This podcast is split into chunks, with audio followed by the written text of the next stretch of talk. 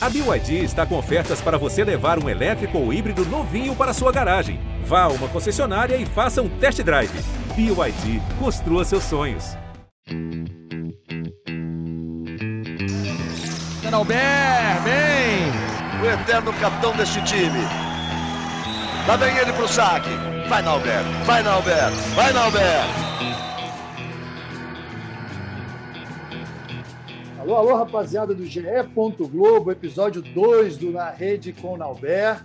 Hoje, muitos assuntos interessantes de final de ano, aí, muita coisa acontecendo. Teremos, logicamente, papo de Superliga, entrevista com o Rubinho, que, graças a Deus, se recuperou da Covid, mas ele vai contar dessa experiência, que foi uma experiência dura na vida dele, né? Ele chegou a ficar internado por 10 dias.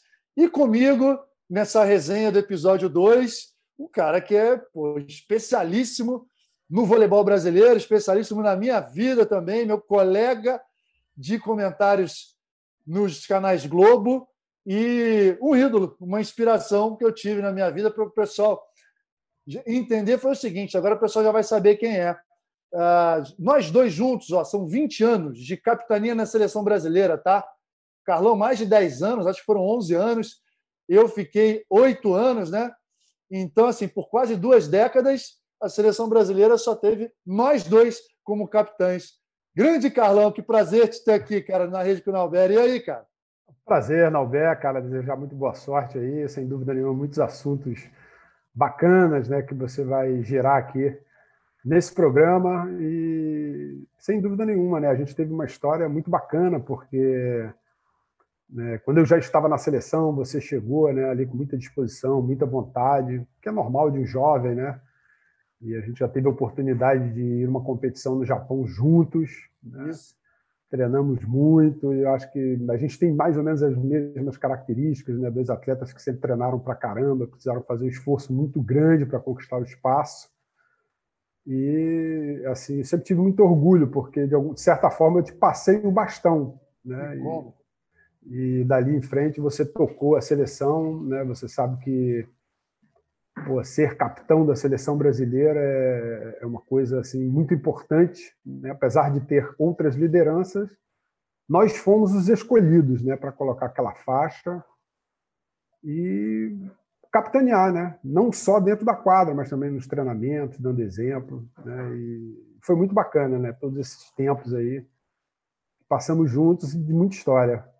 Ah, o Carlão foi é muito bacana a gente falar sobre liderança, né? Sobre esse tempo que a gente passou como capitão. Muita gente do lado de fora pensa o seguinte: ah, pô, esses caras aí são, são estrelas, né? Que maravilha! Que prêmio ser capitão da seleção brasileira. Na realidade, é um prêmio, sim, é, por tudo que a gente fez nas nossas carreiras, mas, cara, era uma responsabilidade e a gente tinha né, esse compromisso de liderar um time, de liderar uma seleção nacional que ia para competições internacionais.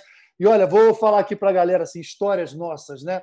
1993 foi minha primeira convocação para a seleção, Copa dos Campeões do Japão. E esses caras aí, ó, a geração Carlão, Giovanni, Tandy, Marcelo Negrão, Maurício, os caras tinham, tinham acabado de vencer a Olimpíada e, e, tinham acabado de vencer a Liga Mundial. Eram superstars, eram inacreditáveis. E eu saindo do juvenil, fui campeão mundial juvenil, fui convocado para a seleção para ir lá para a Copa dos Campeões. E eu cheguei, eu falei, meu Deus, eu estou aqui ao lado dessas estrelas, como é que vai ser no dia a dia e tal.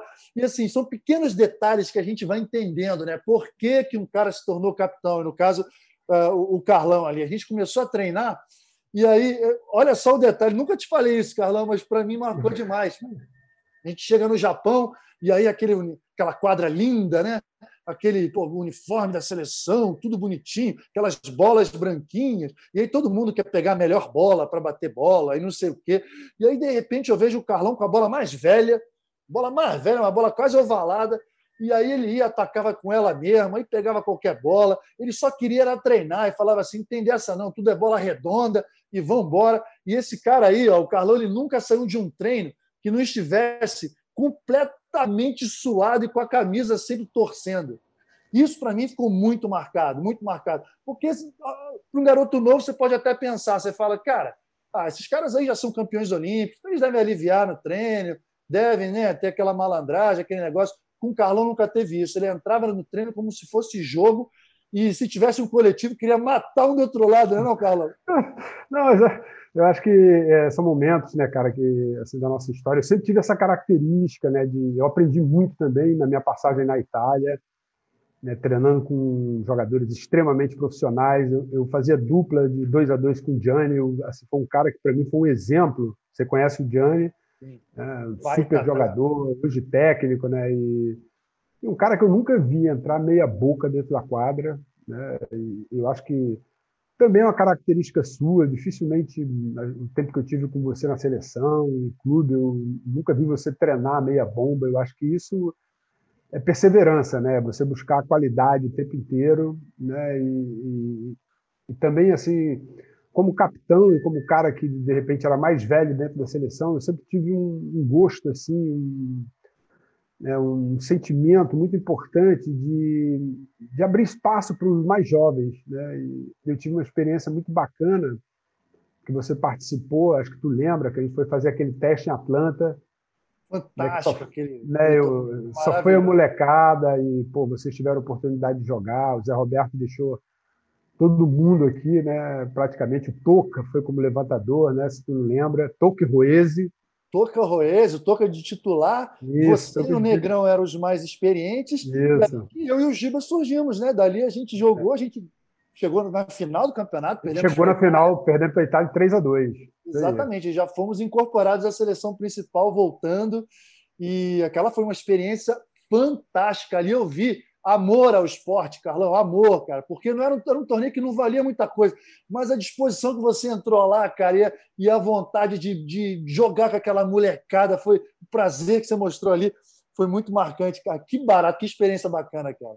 É, eu sempre achei legal, né? Eu, eu falei dessa experiência porque, assim, é, a importância né, de você ter pessoas mais jovens, com mais energia, né, para realmente empurrar você para frente. Eu sempre tive essa preocupação muito grande com a renovação da seleção, né? E para mim foi sempre um prazer né, ver a seleção se renovando, chegando gente nova, colocando nova energia. Até porque isso também me estimulava bastante, nos treinamentos principalmente. Pô, show de bola. Carlão, vamos falar de muito voleibol, né? Superliga acontecendo e vamos começar pela Superliga Feminina. A classificação da Superliga Feminina, ó. Minas e Osasco empatados em primeiro lugar com 27 pontos. Depois temos o Praia com 22. O Praia começou atropelando, mas aí perdeu dois jogos seguidos. E na realidade, assim, a pontuação da Superliga Feminina a gente tem que fazer aquelas observações, né? não são todos os times que estão com a mesma quantidade de jogos. A gente vê, por exemplo, o Sesc Flamengo com sete jogos ainda, vai ter alguns jogos a recuperar. É, jogos importantes acontecendo nessa última rodada. O Minas venceu por 3 a 0 Praia, não deu nem jogo. Impressionante essa vitória. E na próxima rodada, o Sesc Flamengo enfrentando Praia, já recuperando um jogo daqueles que, daquele que não fez. Né? Alguma observação? O que você tem visto na Superliga Feminina? O Praia chamou muito a atenção, mas já perdeu dois jogos. Agora o Minas e o Osasco se mantendo. O que você tem achado? Eu estou achando a Superliga Feminina assim, muito forte, muito equilibrada, né, com equipes que, mesmo lutando no patamar ali de Osasco, Minas, né, o próprio, o próprio Sesc Flamengo está sofrendo um pouco. Né, a gente está vendo o Praia também. Estou falando dos grandes investimentos, né, aquelas equipes que realmente estão em cima, mas aí você tem Barueri de Zé Roberto, Pinheiros, é sempre uma equipe que incomoda, Curitiba também. Isso, time muito bem armadinho. Muito é, bem organizado, é bem legal. Passa na mão, defende, né? E, e que está incomodando bastante, né? E tu falou aí do, do, Minas. O Minas, eu assim, as duas estrangeiras a gente tem que ter, né? Se falou muito, não sei o quê. Eu acho que o mineiro às vezes é um pouco impaciente, né? Principalmente o torcedor do Minas. Você já jogou lá, você sabe como oh, funciona. E como? E como? Né? A galera é um pouco impaciente, cobra muito né? E, e, principalmente em relação a Coutinho, né? A Dani Coutinho, a Megan também. Uma jogadora, Megan estava parada aí há dois anos, se recuperando de alguns problemas. É, a Dani Coutinho é uma jogadora ainda jovem, né? Mas que está mostrando nas últimas partidas que aos poucos vai ganhando a confiança. Isso, você que já jogou na Itália, já teve essa experiência, não, quem já teve essa experiência fora sabe que não é muito fácil, inclusive te atrapalha muito o idioma, né, a comunicação.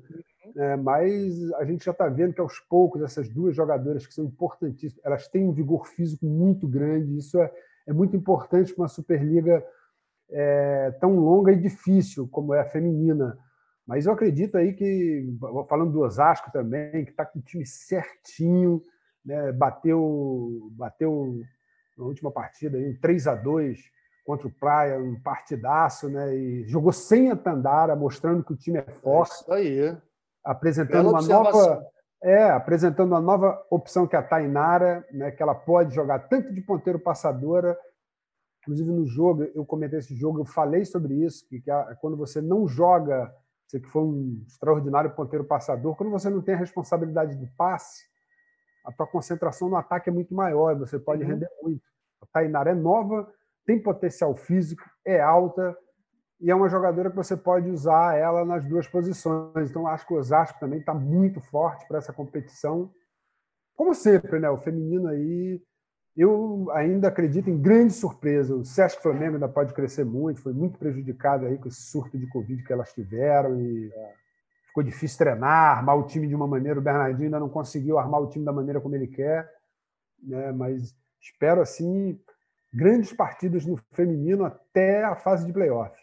É isso, é a Superliga Feminina muito equilibrada, realmente não dá para a gente apontar favorito, não. Muita coisa vai, vai acontecer. Já entrando na Superliga Masculina, Carlão, a gente viu nesse, nessa última rodada o último invicto caindo. Cruzeiro ganhou do Taubaté por 3 a 1 Você fez o jogo, inclusive, né? comentou o jogo no, no Sport TV. A gente vê a classificação agora: o Cruzeiro com 31 pontos, Taubaté com um ponto a menos, com 30, Campinas 27, o Minas 23, ficou um pouquinho para trás, que perdeu do América no jogo que eu fiz, foi um jogo que chamou muita atenção também, o crescimento do América, mas o legal na Superliga Masculina é que o primeiro turno foi concluído e que só teremos jogos, jogos agora em janeiro, mas todos os times com 11 jogos.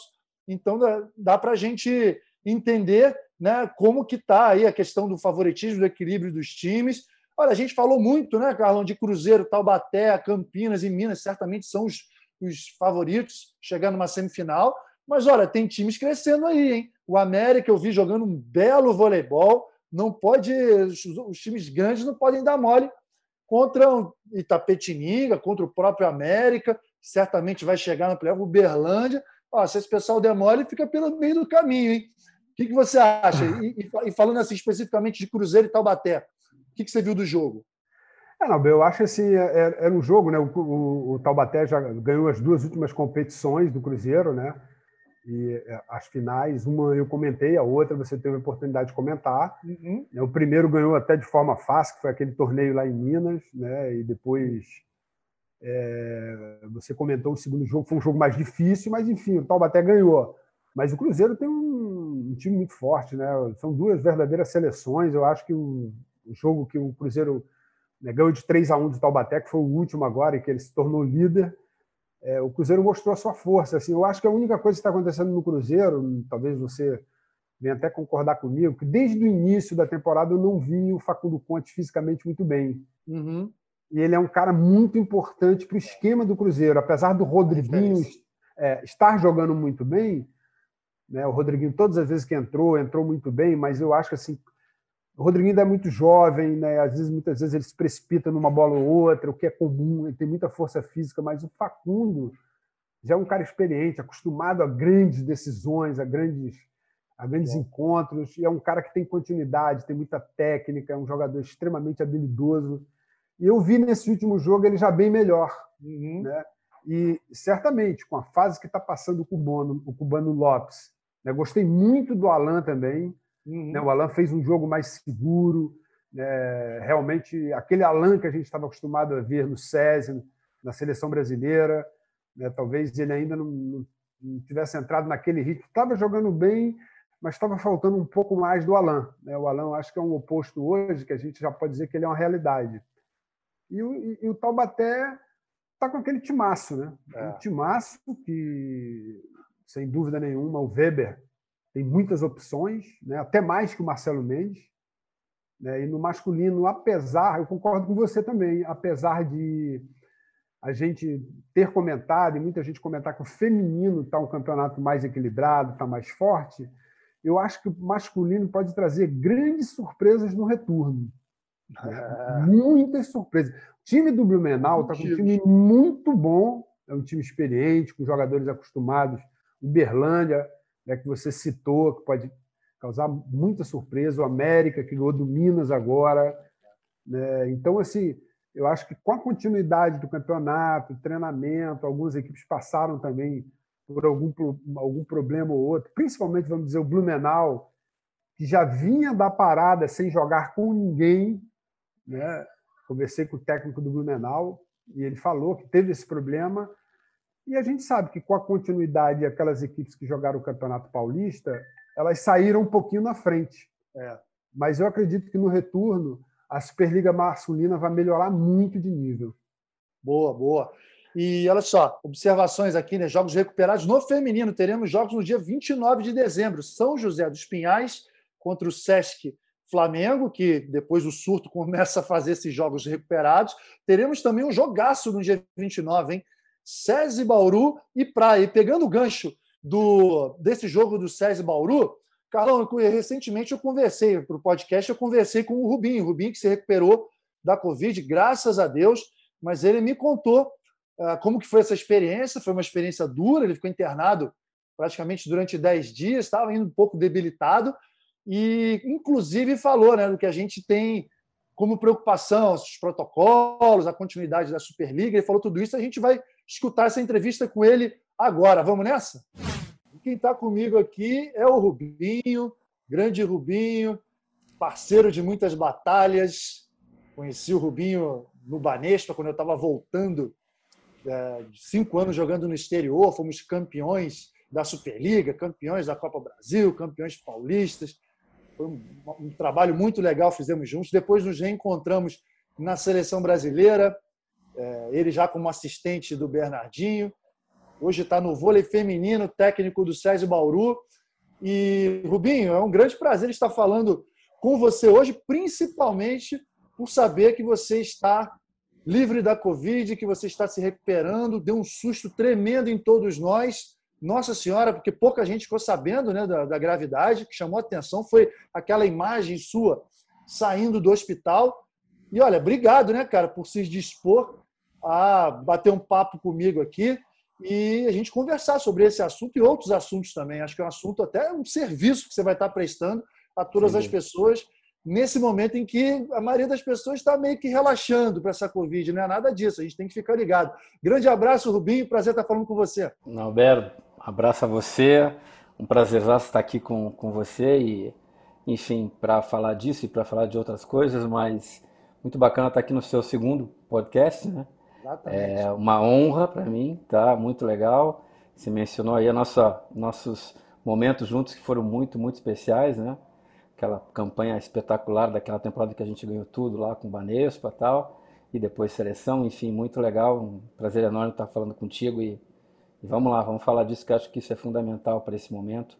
É um serviço de utilidade pública que a gente faz aí para alertar as pessoas que as coisas não estão tão simples como parece. Ah, perfeito, né? Você como um cidadão, um cara exemplar, pai de família, certamente vai estar prestando um grande serviço. Agora conta pra gente como que isso tudo aconteceu, né? Porque é, não só você, mas houve um surto grande no SESI Bauru, que todo mundo ficou realmente preocupado. E o seu caso em especial, como que isso aconteceu? A questão da internação, como foram esses dias? Dá um panorama geral dessa situação delicada, desagradável, mas que graças a Deus você passou por cima, você venceu. Cara, acho que a questão foi que a gente, né, a contaminação foi conjunta, né? E na, no retorno do jogo contra São José dos Pinhais, que foi no dia 27 de, de novembro, é, todo mundo já estava. A gente ia fazer o teste da Covid na segunda-feira, mas esse final de semana, inclusive, eu até cancelei tempo, porque eu vi que a equipe estava queda, até pela própria sequência de jogos muito grande e tal. E eu, na, na volta no sábado e no domingo, eu me senti realmente muito, muito, muito mal, né, na questão da respiração. E quando foi isso, eu vi, é, realmente, provavelmente eu estou com Covid. E aí, já na teste, na, na confirmação, a gente imediatamente no outro dia já foi para o infectologista, o Dr. Edson. E aí já todos passaram, né? Todos foram vistos os casos, nenhum com tanta gravidade, cada um com um grau de sintomas. Mas o meu, ele simplesmente, já no atendimento, ele falou: é, você vai passar em casa e vai para o hospital porque o teu caso é, é grave. Você falou bem na lata mesmo, né? E era importante. A minha esposa já estava aqui, a Regiane, daí ela já, já che... a gente chegou, eu fui pro, pro hospital com ela e lá já fiquei. Né? Então, no hospital, a questão é, eu cheguei realmente muito debilitado na questão da respiração, não tinha tantas outras coisas, mas cansaço brutal. Assim, cansaço, a questão é, você, eu fiquei praticamente um dia inteiro aqui sentado no sofá sem levantar, eu não conseguia fazer nada, não conseguia assistir jogo, não conseguia ler um livro, umas coisas que são básicas assim quando eu estou em casa, o que eu faço?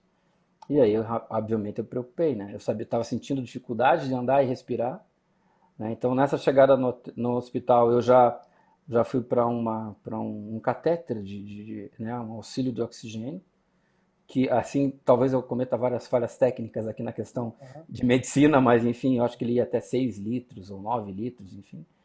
E disso foi na quarta-feira até quinta, na quinta pela manhã eu é, a fisioterapeuta constatou que eu, eu, fui falar com ela, ela não conseguia completar as frases. Eu tinha que parar, continuar, parar.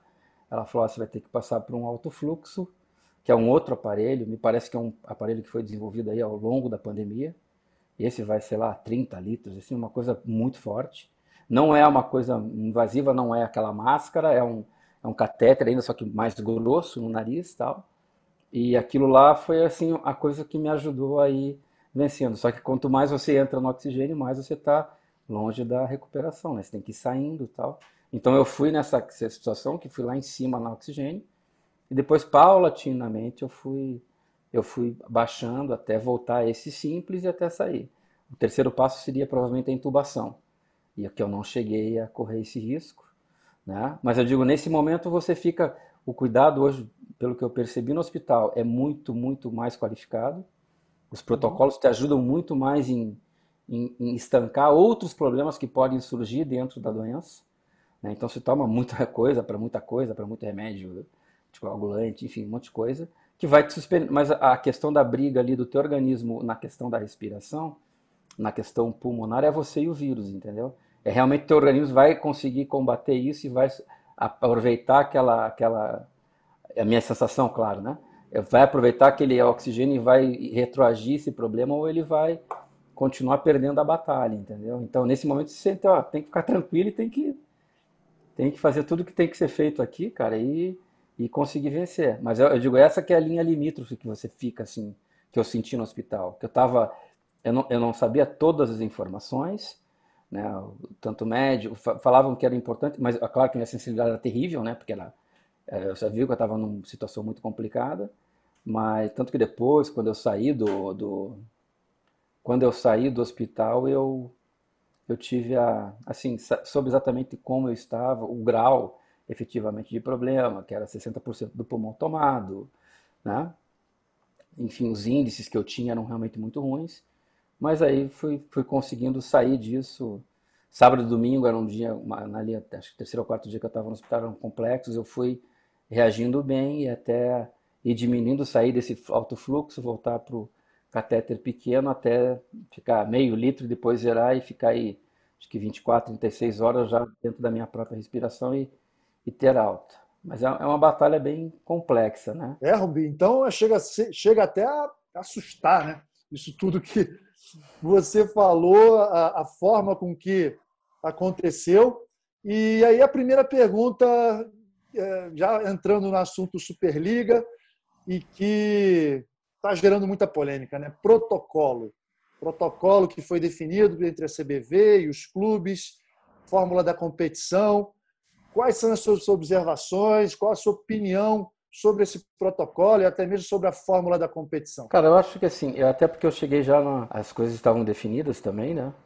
Quando eu cheguei aqui no, no SESI Volley Bauru, mas assim, eu acho que independente, todos concordaram, as equipes, CBV e tal, houve uma, uma concordância com o que foi feito, com o que está sendo feito. Então acho que isso tem que ser é, analisado. Acho que a grande importância é a gente avaliar o momento atual, como as coisas estão acontecendo. Então o caso do vôlei feminino está sendo realmente muito abrupto uma quantidade uhum. muito grande de contaminações. Eu acho que a gente tem que ir é, sempre em conjunto as equipes da CBV e reavaliando o protocolo e tomando medidas para que melhore a proteção dos atletas. Acho que esse é o mais importante. Né? Se, se, se, a decisão lá atrás não foi a melhor, acho que isso não tem agora, não, não vai mudar o cenário. O que vai mudar o cenário é ser, ter, ser feita uma boa avaliação, é analisar esse cenário atual e, e, talvez tomar medidas que minorem o problema. Acho que esse é, é, a, é a, função de todos aí, os dirigentes e a CBV, para que sejam protegidos os atletas. É, é, é, obviamente que é muito deslocamento, é muito é muita exposição e, e, e quanto mais a gente está num momento que realmente a, a infecção está aumentando, né? A, a, a, contaminação pública está aumentando muito. Talvez ela, ela, ainda bem, ela não, talvez ela tenha uma letalidade menor hoje, embora a gente já esteja alcançando números novamente parecidos com o do começo da pandemia, mas a, talvez a letalidade seja menor, mas a, a, a possibilidade de você contaminar é maior hoje, está tá ficando bem claro isso. A gente vê nas nossas redes sociais, nossos grupos do WhatsApp, como tem amigos e pessoas conhecidas que estão contaminadas que a gente não via três meses atrás. Uhum. Né? Então, acho que essa questão de analisar o cenário atual e tomar medidas que minorem o problema, talvez a própria. Eu acho que existe uma, uma, uma conversas para que talvez a Copa Brasil seja feita de forma diferente. Uhum. Tudo que a gente fizer em prol de diminuir os riscos, eu acho que é válido. Eu acho que acho que tem que ser essa essa consciência que tem que haver entre equipes e confederação para que a gente minore e para que as atletas não sejam atingidas. A gente sabe que muitas já foram atingidas, os meninos também, em menor escala, mas tudo que a gente conseguir minorar é problema. Porque assim, talvez eu, eu seja, acho que eu sou o único caso que foi parar no hospital da nossa comunidade, do nosso métier. Mas não quer dizer que não possa acontecer isso com outra pessoa, principalmente das, das pessoas envolvidas das CTs, daqueles que trabalham no dia a dia com as equipes.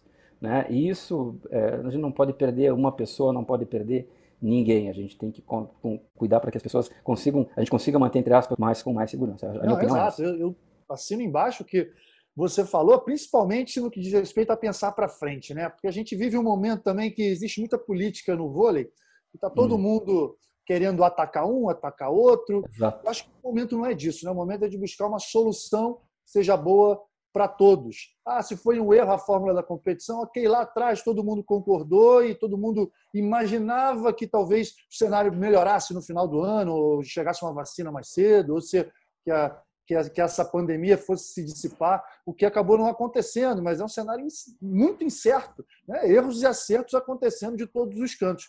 Acho que o que você falou é fundamental, olhar para frente e corrigir, né? trocar o pneu Exato. com o carro andando, mas tem que ter inteligência e todo mundo junto. Tô, concordo plenamente.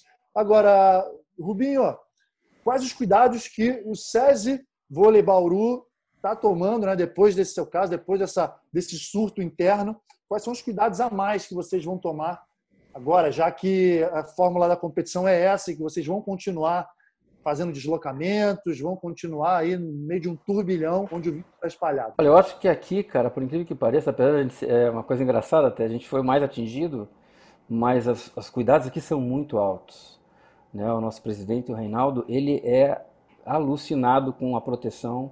É, assim, foi um cara que eu, tanto que nas minhas redes sociais, minha família, a gente fez questão de agradecê-lo muito porque ele ficava full time perto da gente cuidando da situação, agindo de todas as formas para que eu tivesse o melhor tratamento possível, né? Aqui no hospital da Unimed, que foi espetacular, tal.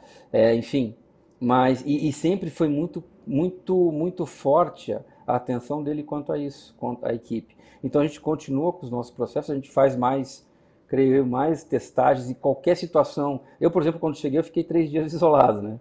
Uhum. Porque na primeira avaliação, no teste mais rápido, eu apareceu, acho que, sei lá, estava com uma gripe, apareceu, não saí do hotel. Fiquei três dias ali, ele está chegando para assumir a equipe, tinha jogo já ali no final de semana, eu fiquei isolado, não, você não sai daí enquanto não sair o teu PCR, tudo confirmado tal. Então existe uma boa, um bom cuidado aqui. É, eu acho que para a gente, a gente agora tem duas situações, né? a gente tá, isso não tira a possibilidade de novas contaminações, mas a gente tem praticamente quase o time todo que passou uhum. por isso, né? antes ou agora, e, e, a gente também tem uma sequência de campeonato agora muito melhor. A gente, a gente se contaminou ali na sexta, na sexta rodada, a gente fez cinco jogos fora de casa. Então a gente praticamente, em três semanas, a gente rodou tudo. tudo.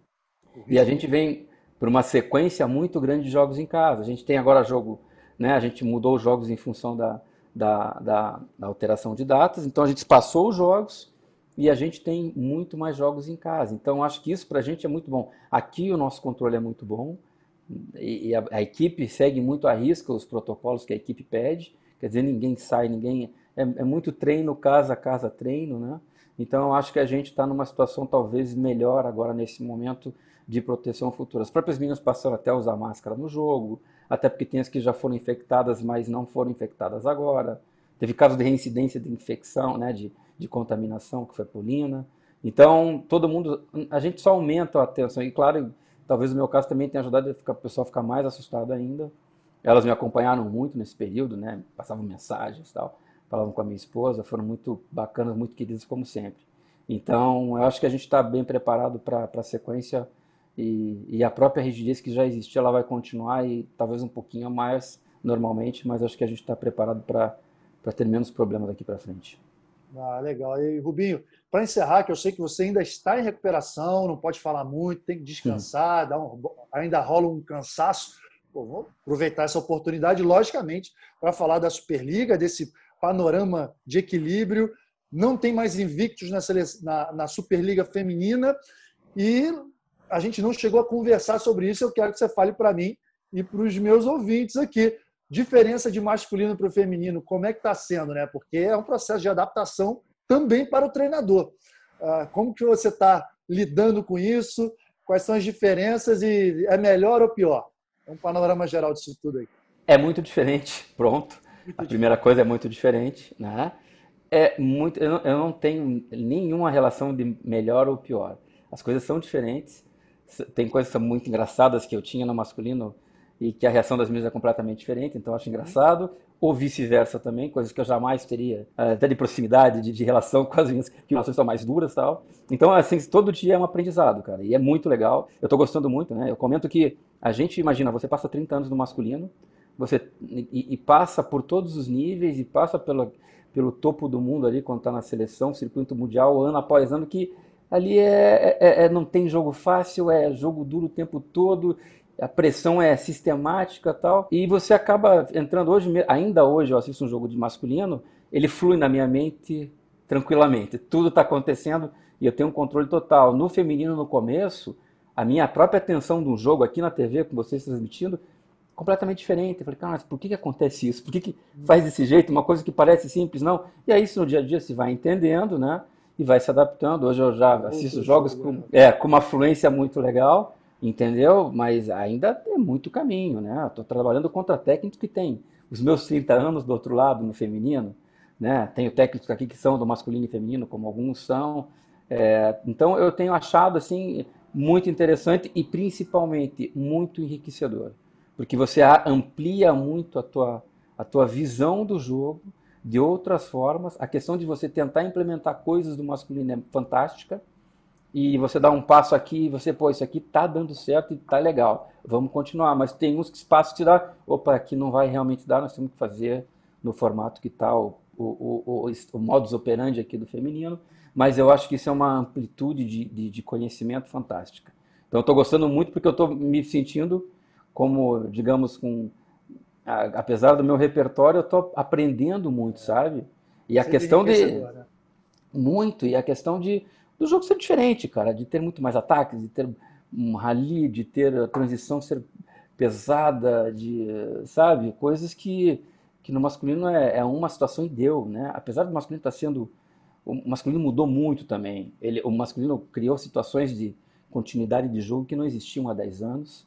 Né? Você vê um jogo hoje de altíssimo nível com toca aqui, toca aqui, toca ali, encosta aqui, agarra aqui.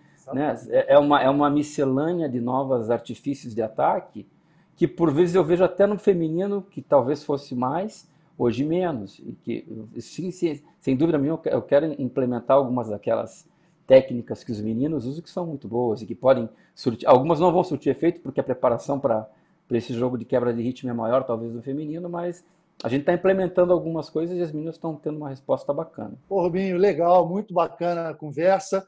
Na próxima oportunidade a gente conversa mais. Eu quero que Isso. preservar a sua saúde, vamos cuidar aí. Sei que é, essa, essa, esse finalzinho né, de tratamento realmente deve cansar.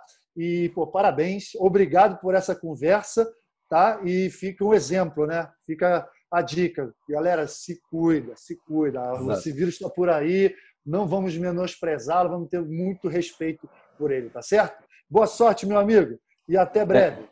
Grande abraço, obrigado, Nelber. Valeu, abração. E aí, Carlão? Graças a Deus o Rubinho bem.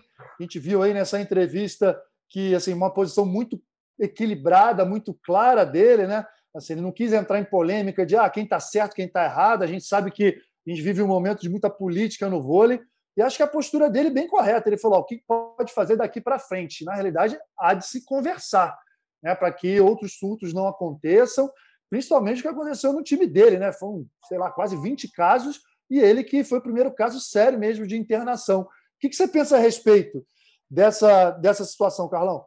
Não, a gente tem feito alguns comentários né, nas transmissões, até às vezes algumas postagens que a gente faz, né, mas queria que as pessoas entendessem que não é uma forma de crítica, né? A gente está tentando encontrar uma solução e, e, eu concordo com o Rubinho, né? É, é um problema que foi decidido no início da temporada, talvez é, as pessoas falam do protocolo, mas no momento, quando você faz uma competição como essa, não dá para você culpar o protocolo, porque ele vai ser quebrado a todo momento, né? E, e teste de 15 em 15 dias, a gente sabe que a maioria das equipes é, não estão em condições financeiras de estar fazendo teste, vamos dizer, de quatro em quatro dias, de dois em dois dias. Né? A gente já passou por um problema financeiro muito grande com todas essas paradas aí, e o voleibol sentiu, não, não pode ser diferente, né? Todos os patrocinadores. Então, é, é, talvez é, uma conversa entre os clubes, a Confederação Brasileira. A gente é. vai sempre dar a nossa opinião, porque a gente está ali, a gente está no Sport TV para fazer isso, entendeu? É, é, a nossa coisa, função. É lógico, função. Se não tiver alguma coisa que a gente não concorde, a gente tem que comentar. Né? Esse negócio do Rubinho foi um susto muito grande. Né? Eu fiquei apreensivo, porque a gente só começa a sentir mesmo quando acontece alguma coisa mais séria próximo da gente. Né? E, e eu achei que ele é um cara jovem, que não pudesse acontecer nada com ele, entendeu? Mas, pô, depois fiquei sabendo, aos poucos, que ele pô, foi parar na UTI, ficou lá oito dias, com complicações, né? vi a entrevista dele. Eu não gosto muito de comentar sobre isso, né? Porque eu óbvio que às vezes a gente não pode fugir muito dessa situação, né? Mas é uma coisa que os clubes e a Confederação Brasileira têm que tentar resolver, né? Aqui do nosso lado prejudica inclusive na nossa grade de transmissão, entendeu? De tudo aquilo que a gente está fazendo, do trabalho que a gente desenvolve, do estudo, mas enfim, a gente sabe que também faz parte, né? Eu teve uma semana aí que eu tinha quatro jogos para fazer, dos quatro, três foram cancelados, foram adiados né? E quebra todo o ritmo, já estudei tudo, já anotei tudo. Não estou aqui reclamando sobre isso, né? Mas eu acho que o campeonato poderia ter sido feito é, em, forma, em formato de bolha, em formato de etapas. Eu já joguei assim, não sei se você Sim, é mais novo Prix, que né? eu. Era um, era um é, Grand Prix, todo mundo se juntava no lugar, né? Isso. Agora, eu lembro Carlão, de um aquela, específico. Aquela... Eu lembro de um específico que eu joguei, eram 12 times, dividido em chave de seis. Né? Eu joguei uma fase em São Roque, outra fase em Belo Horizonte, outra fase em Concórdia, na Sardinha, antigamente, quando tinha aquele time, né? E fluiu bonito no Alberto, não vi nenhum problema. É. Agora, na realidade, assim, o, o pneu do carro vai ter que ser trocado em movimento, não tem jeito. É, quando tudo foi decidido, e aí foi CBV e clubes, todos concordaram nesse formato da competição, todo mundo, de certa forma, criava uma expectativa já de ah, a pandemia lá para frente já vai, vai desaparecer, vai chegar a vacina.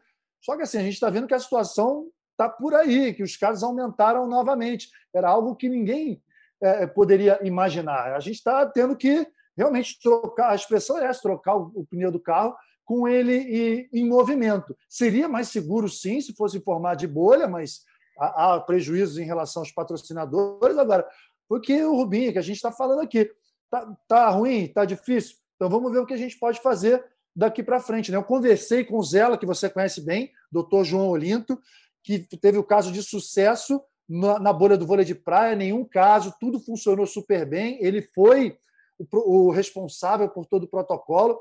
Ele me falou que na questão da Superliga, o protocolo que ele sugeriu não foi o que os clubes e a CBV seguiram, mas fez o seguinte comentário também. Ele falou: cara, tem deslocamento, tem viagem, tem hotel, tem ônibus, tem avião, tem isso tudo pode ser o, melhor protocolo do mundo, não tem como fugir de, de ser de, do, com vírus, porque os times estão viajando para cima e para baixo. Então, já que foi conversado dessa maneira, vamos tentar todos, né? Em vez de esquecer um pouquinho de política e falar de, em vez de ficar atacando a CBV, vamos todo mundo resolver essa é, questão. Inclusive, né, Nobel? Porque a decisão não foi só da CBV, né? É, os clubes decisão, todos envolvidos. Os clubes participaram. Eu, pelo que fiquei sabendo, alguns clubes queriam no formato de bolha, mas a maioria venceu. Né? E, e a CBV, na realidade, é um voto só dentro né, desse, dessa reunião. Né? Ela decide de uma forma é, democrática, né? e foi o que aconteceu. Então, a, a responsabilidade todos têm que assumir. E é, é, o que eu falei, né? Tem que ter o um entendimento e tocar a coisa da melhor maneira possível, porque com todo esse deslocamento, você entrando em hotel, sai em avião, entra em ônibus, não sei o quê, não tem como, né? A gente, a gente também é uma, a gente tem que entender que por mais que se conheça já desse, desse vírus, um pouco dessa pandemia, ainda é uma novidade para a humanidade. Né? É um é vírus é que tá, a gente está entrando em contato com ele e que a gente já até ouviu falar que talvez né, tem uma outra linhagem, outro uma tipo de vírus. Nova, é, uma, não, enfim, é uma, loucura, uma loucura, cara, é uma coisa louca. Então, infelizmente, a gente tem que viver da melhor maneira possível e cada um tentando ter a responsabilidade, principalmente os atletas, é. de sair daquele ambiente, se cuidar fora né, do ambiente, porque é uma anormalidade. Ninguém está pedindo para você ficar o tempo inteiro assim. Né? Mas é uma questão de, de você ter responsabilidade é... até com a própria competição. É isso, cara. Você usou a palavra assim, responsabilidade. Vamos ser responsáveis. Em vez de ficar atacando, né? Todo mundo adora atacar. Ah, porque a CBV não sei o quê. Maravilha. A CBV antigamente, a CBV é a gestora do campeonato. Antigamente não ouvia os clubes. Os clubes reclamavam. Ah, tem que ouvir. Aí agora que está ouvindo, tem muita gente falando, não, mas é a CBV que tem que decidir. Pô, galera, brincadeira não, né? Vamos chegar a um consenso aí. Em vez de ficar procurar culpados, vamos procurar soluções todos juntos. É o que a gente fala também, né, Nalber? Os atletas não tinham voz, não conseguiam é. falar. Agora já está, não é o que a gente quer, mas já começou ao menos a, a serem escutados. Acontecer. É isso aí. Aí, Carlão, é o seguinte: tem um quadrinho aqui no, no podcast que é o Pergunte ao Capitão. Eu trago perguntas da galera da internet e, logicamente, que hoje eu tive que caprichar, né? Afinal de contas, estou com o capitão, com a minha inspiração aqui junto. Eu separei algumas perguntinhas e especiais para a gente falar aqui. A primeira é a seguinte: o perfil do Instagram Fanáticos do Vôlei está uh, perguntando para a gente, né? Mas eu vou deixar você responder se há carências de bons técnicos no voleibol brasileiro. Isso é uma boa pergunta, porque a gente vê, pelo menos no vôlei, no vôlei masculino, os três primeiros colocados são, três, são times dirigidos por três técnicos argentinos. Isso é impensável, né? Marcelo Mendes, Weber e o Horácio de Leu. O que, que você acha disso? Você acha que aquela nossa escola tradicional de grandes técnicos ficou pelo meio do caminho? Ou tem bons valores surgindo? Não, eu acho que a gente tem bons valores, sim, Nalber. Né? É óbvio que a gente está numa fase excepcional aí, né? Como você frisou, os três melhores projetos, três técnicos argentinos, que por sinal são excelentes. Sim. Gosto dos três, são pessoas, né? tanto Weber, Horácio de Leu e Marcelo Mendes, não precisa nem se falar, o cara ganhou tudo no Cruzeiro, que a gente vai falar? É que o cara é excelente.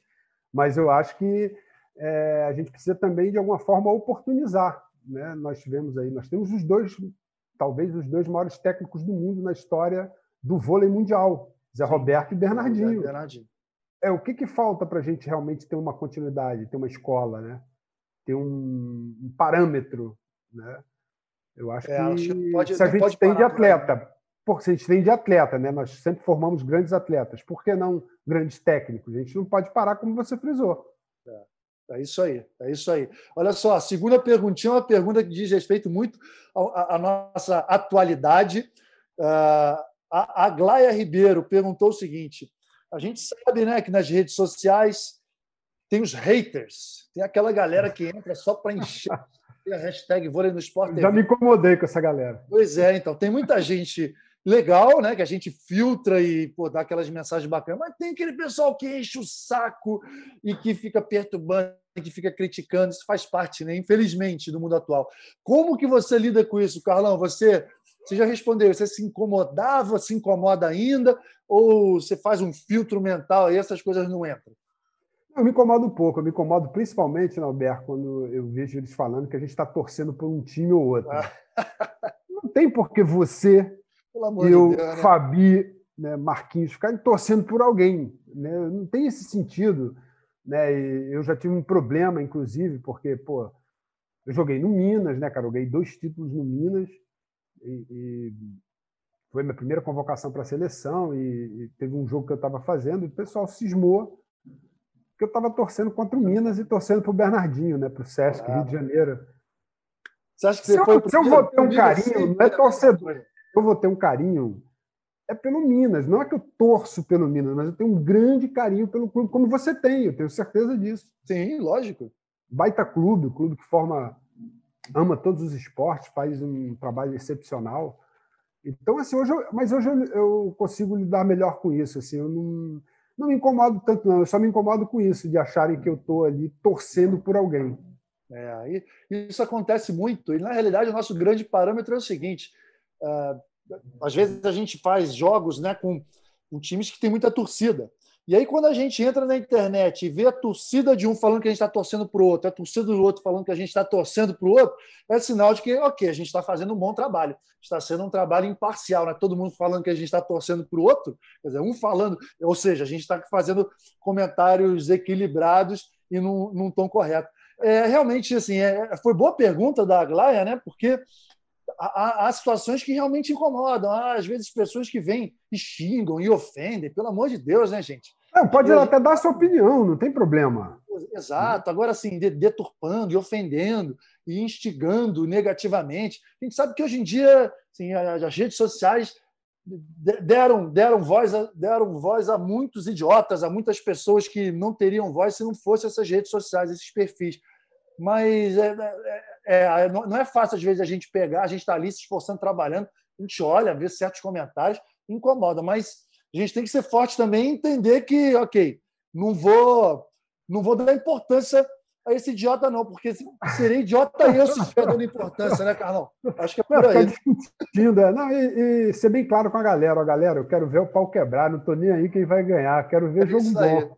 É isso aí, é isso aí. Carla, última perguntinha, estamos já chegando ao final do nosso papo, papo maravilhoso, podia render muito, mas é, a Marilene Lopes perguntando: nós passamos por várias é, mudanças de regra no jogo, né? É, você é um pouco mais velho que eu, mas você já pegou muitas mudanças, eu também. O, o, o vôlei que eu comecei a jogar é completamente diferente do vôlei que eu encerrei minha carreira e ela quer saber das, dessas regras do jogo. Foram boas, foram ruins as mudanças? E o que, que você faria de novo? O que, que você acha que poderia ainda melhorar nas regras do jogo? Ou se o jogo está tá legal assim? Essa é uma pergunta bem, bem bacana, porque cada um tem uma opinião, né? Eu peguei todas as mudanças, Alberto. Desde 92, que foi a primeira mudança, né? Que fizeram aquela mudança no tie break, mas fizeram exatamente na Olimpíada e não deu certo. Uhum. Né, que acabava em 17, deu uma confusão nos jogos lá, e pô, aí nego não gostou, enfim. 17 a 16 acabava. Né? É, acabava. E, e, já peguei de tudo, que jogava o saque. Essa tu pegou, né? Que aí acabava no saque o jogo. A gente, a gente fez uma Superliga que tinha tempo, Isso. lembra disso, cara? Era tinha 20... tempo, é. Aí, pô, o cara jogava o saque lá no teto e o Tava jogo acabava, a bola, não, a bola acabava com, com, o jogo, com a bola no ar, entendeu? O jogo acabava com a bola no ar, o set, enfim. Eu passei por uma situação dessa num jogo. Mas eu, sinceramente, eu acho que todas as mudanças no voleibol foram bacanas. Eu também acho. Eu, eu assim, concordo com todas. Eu só não gosto dessa que a bola bate na rede, o saque bate na rede e continua valendo. Essa é a ah, única regra dessa... que eu mudaria. Eu não gosto. Ah, interessante não isso. Gosto. Não gosto dessa regra. Acho que é muita velocidade ao jogo, né? É, eu acho que é um erro, na minha opinião, um erro. A rede a rede, na minha opinião, é intocável. Você não pode ficar tocando na rede, a não ser que seja dentro daquela situação que o cabelo do atleta vai na rede, é um é. toque involuntário que não atrapalha o adversário. Eu acho que é, até aí tudo bem. Mas, sinceramente, a única que eu não gosto é essa. Ah, legal, cada um com a sua opinião. É, é realmente assim, quando vê essa regra, veio para acelerar o jogo demais, principalmente no masculino. Né? Os saques eles ganharam sei lá, 20 km por hora, muito por causa disso. Eu fico na curiosidade de entender o que seria o jogo hoje sem essa regra, porque os ataques estão muito fortes, né? Enfim, é, são só suposições. Agora, Carlão, tem uma coisa que eu mudaria, assim, principalmente nos jogos internacionais, que eu acho que está Tá um saco. Tem muito técnico que amarra jogo por causa disso. É o tal do tempo técnico, no 8 no 16. Meu Deus do céu. Ah, Pegava... Eu esqueci, desculpa, Nobé. Eu ah. esqueci porque a gente está sem isso aqui já na. Exatamente. Eu estou achando ótimo, então eu e acabei de esquecer. Perfeito. Acho muito bom, né? Porque também. o jogo flui. Jogo flui. Aí chega lá na, na, nos jogos internacionais, pega o jogo do Júlio Velasco, ele pede um tempo no 14, tem o um tempo técnico no 16, ele pede tempo no 18, amarra o jogo, acaba o jogo. Ainda tem os desafios então, acho que assim, muitas paradas. Isso é algo que a Federação Internacional podia pensar. Eu também concordo. Eu acho que isso aí para muito, né? Tira a dinâmica do jogo é. totalmente, é. né? A dar uma esfriada. E, e, e, sem contar que, às vezes, no Japão, a gente sabe que tem aquela parada de 10 minutos também. É, é isso aí. Né? Então, faz parte essa parada do patrocinador, a gente não vai discutir isso, né? Mas o importante é, é que o jogo ele tem uma dinâmica e o voleibol é muito controle de bola, né? Você tem que estar o tempo inteiro aquecido para não errar no momento importante. Né? Concordo com isso. Acho que eles deveriam acabar com essas paradas em excesso. Boa. Meu amigo Carlão, meu ídolo, porra, obrigado por, por essa participação especial no episódio número 2. O episódio número 1 um foi com o Marquinhos, que me conhece praticamente desde criança. Figuraça, porra. É, porra. Mas o segundo, logicamente, tinha que ser com você. Foi a resenha ótima, que poderia durar bastante. A ideia daqui do podcast é justamente isso: a gente bater papo. A gente até perde o horário, né? Que vai falando, vai falando. Vai rolando. É, obrigado pela participação. E, pô, Feliz Natal, né? Feliz Natal para você, para todos os nossos ouvintes. Podem continuar mandando aí perguntas, observações, mensagens, que a ideia é de vida longa para esse podcast aqui. Beleza, Carlão? Brigadão, meu amigo. Porra, Nobel, querido, um abraço, cara, um prazer. Né? Nós já passamos várias jornadas, não só na quadra, mas também no Sport TV, de muita alegria, né? A gente narrou medalhas, porra, títulos. Tudo já aconteceu ali dentro também, mas é tudo uma experiência muito boa, né, cara? Vamos fazer um podcast, vamos fazer um episódio. Contando isso só, aí, ó. Acho legal, das cara. Olimpíadas, hein? Isso das legal. Olimpíadas como comentarista que a gente fez. Acho legal. Já passou agora, cada uma, velho. Cada uma e vale a gente contar. Eu acho que é bacana, é divertido, né? E desejar Feliz Natal para você, para todo mundo, né? E a gente sempre aqui torcendo, né, para que 2021, né, sem dúvida nenhuma, seja melhor, né? Que a gente consiga aí sair um pouquinho né, desse tumulto e as coisas comecem a fluir de maneira positiva.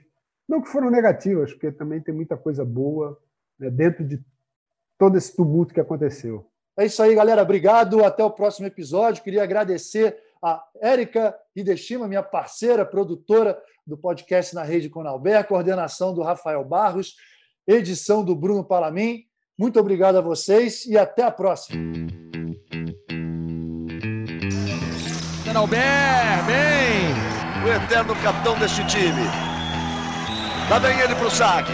Vai, Nalber. Vai, Nalber. Vai, Nalber.